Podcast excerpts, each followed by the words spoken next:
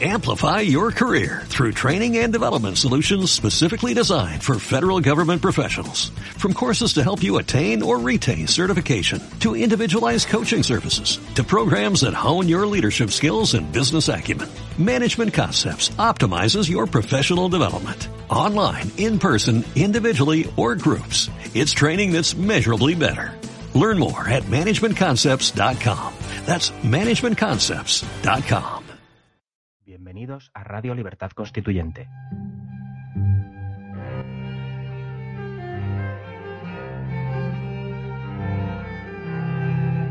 Están escuchando Los Florilegios Diarios de Trevijano.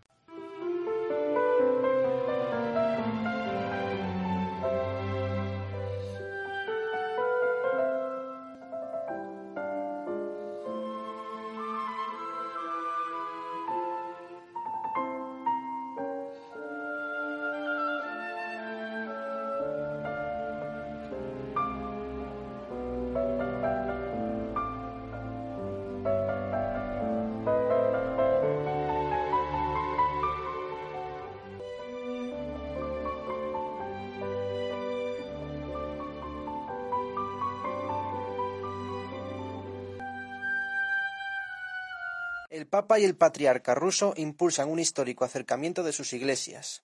El Papa Francisco, jefe de la Iglesia Católica, y el Patriarca Cirilo, primado de la Iglesia Ortodoxa rusa, se reunirán el 12 de febrero en Cuba. Se trata de la primera reunión en la, en la, historia de los líderes de ambas iglesias. El Papa de Roma y el Patriarca de Moscú cruzarán sus caminos en Cuba, el primero en ruta hacia México y el segundo de camino a Brasil y Paraguay. El escenario será el aeropuerto José Martí de La Habana, donde está previsto que los líderes religiosos dialoguen sobre la persecución de los cristianos en Oriente Próximo y África y firmen una declaración conjunta. La noticia es muy importante, pero no trascendente. Así hay una lógica, exageración en los titulares del periódico que siempre tienen que engrandecer las noticias para vender mejor el periódico. Así, no es un acercamiento histórico, pero el encuentro que se va a celebrar, en la, como ha leído Daniel, en el aeropuerto, entre los dos máximos responsables de la Iglesia Católica y de la Ortodoxa, tiene muchísima importancia. Sobre todo porque eso no sucede por casualidad.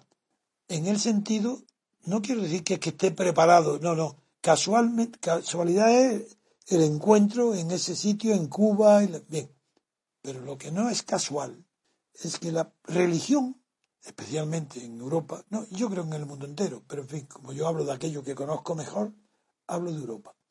La religión en Europa ha estado presente de modo actual o virtual, de modo permanente en la política, en todo tipo de política, en todo tipo de época, en todo tipo de siglos. La religión es inseparable de la concepción política, no por el origen, porque el origen del poder político, su origen es religioso, empieza con el poder temporal de las iglesias. Pero es, no es solo eso, es que la terminología, vocabulario y los conceptos de la política, más del 50% proceden de los conceptos y creaciones para explicar los poderes eclesiásticos. Las palabras, sí, todo, son de origen religioso. Pero si en lo concreto, eso en general, la, la religión nunca desaparece de la política. No importa esa pretensión del Estado laico que yo defiendo, y es muy buena, pero el Estado laico lo único que puede garantizar es la neutralidad del Estado laico ante todas las religiones, pero nada más. Lo que no puede el Estado laico garantizar es que las religiones carezcan de influencia social, que no tengan influencia. No hablo en los fieles, porque eso sería un asunto de los fieles. No, la Iglesia tiene influencia social en los ateos, en los no practicantes. La Iglesia como organización social que es, tiene una influencia unas veces claramente percibida y otras sin apercibir en la mayoría de los sentimientos y valores de las poblaciones europeas que se han formado eh, alrededor del cristianismo.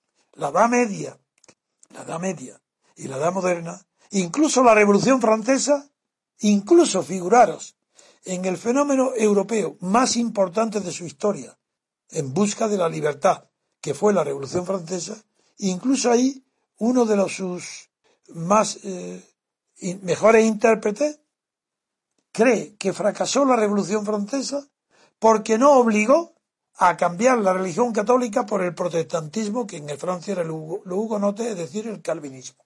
Eso es una tesis muy profunda, pero muy profunda, que del amigo de Tocqueville, que escribió una obra tan importante como la de Tocqueville sobre la Revolución Francesa, el Ford. Pero, y su mujer tiene cartas que se han publicado después de muerto, el historiador, donde dice que en efecto, que en sus cartas está, no es que ella diga, aparecen cartas de su mujer donde dice que el, que el error de la Revolución Francesa fue no convertir al catolicismo en calvinista, que si lo hubiera hecho hubiera triunfado.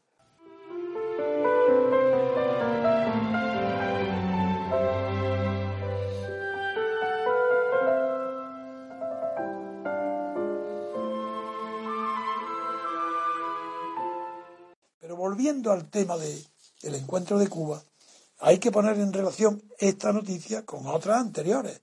¿No recordáis la diferencia con la que Putin visitó al Papa Francisco en Roma?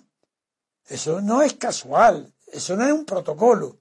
No, ahí hay detrás de Putin una política de concepción del mundo, que no es la comunista, ni es la soviética. Es verdad que Putin era un jerarca del KGB, pero lo que tenemos que juzgar a Putin es por lo que hace, no por lo que hizo. Podemos desconfiar de que pueda volver a las andadas, pero no, eso no puede impedir reconocer la inteligencia con la que está actuando de tal manera que ha puesto en ridículo varias veces a Obama.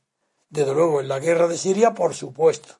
Y es que esto de la guerra de Siria es el motivo por el cual se van a encontrar el Papa y el Patriarca Ortodoxo de Rusia. Y ese es por eso critico al periódico que diga impulsa un, un acercamiento histórico. No. Primero, acercamiento ya veremos. De momento es un encuentro. ¿Se puede calificar de encuentro histórico? Tampoco, porque ya se han visto otras veces.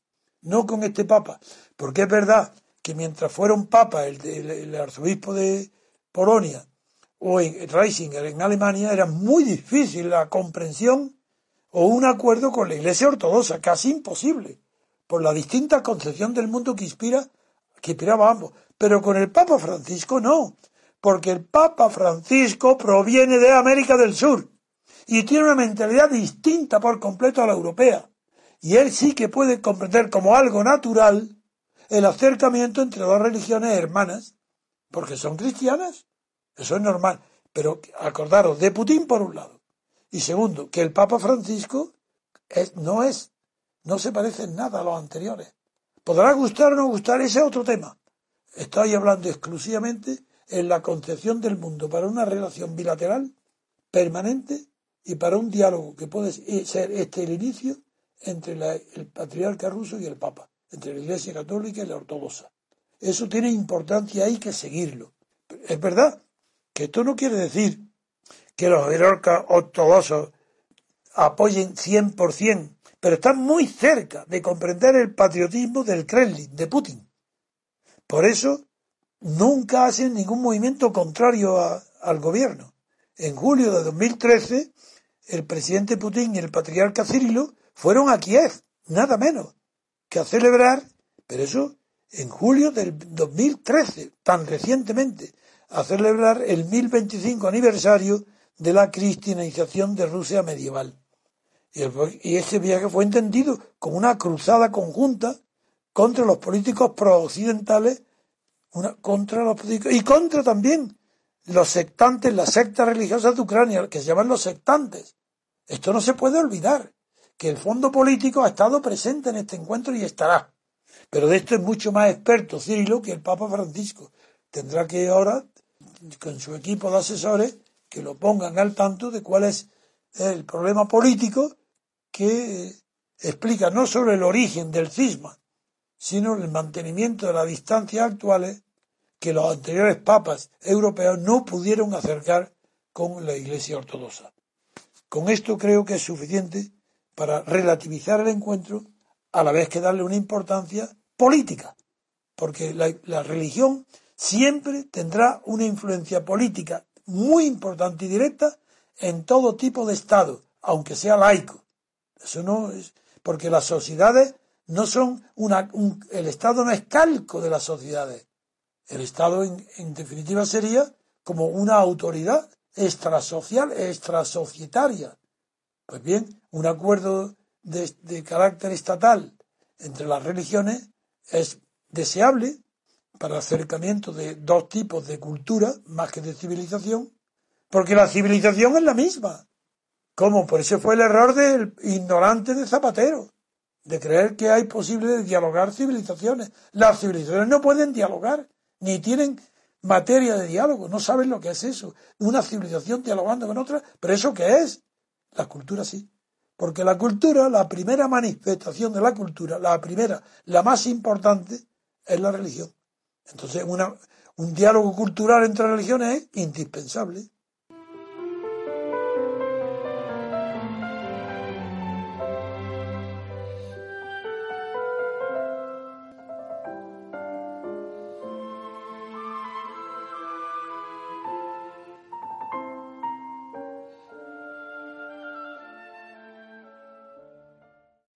Amplify your career through training and development solutions specifically designed for federal government professionals. From courses to help you attain or retain certification, to individualized coaching services, to programs that hone your leadership skills and business acumen, Management Concepts optimizes your professional development. Online, in person, individually, or groups. It's training that's measurably better.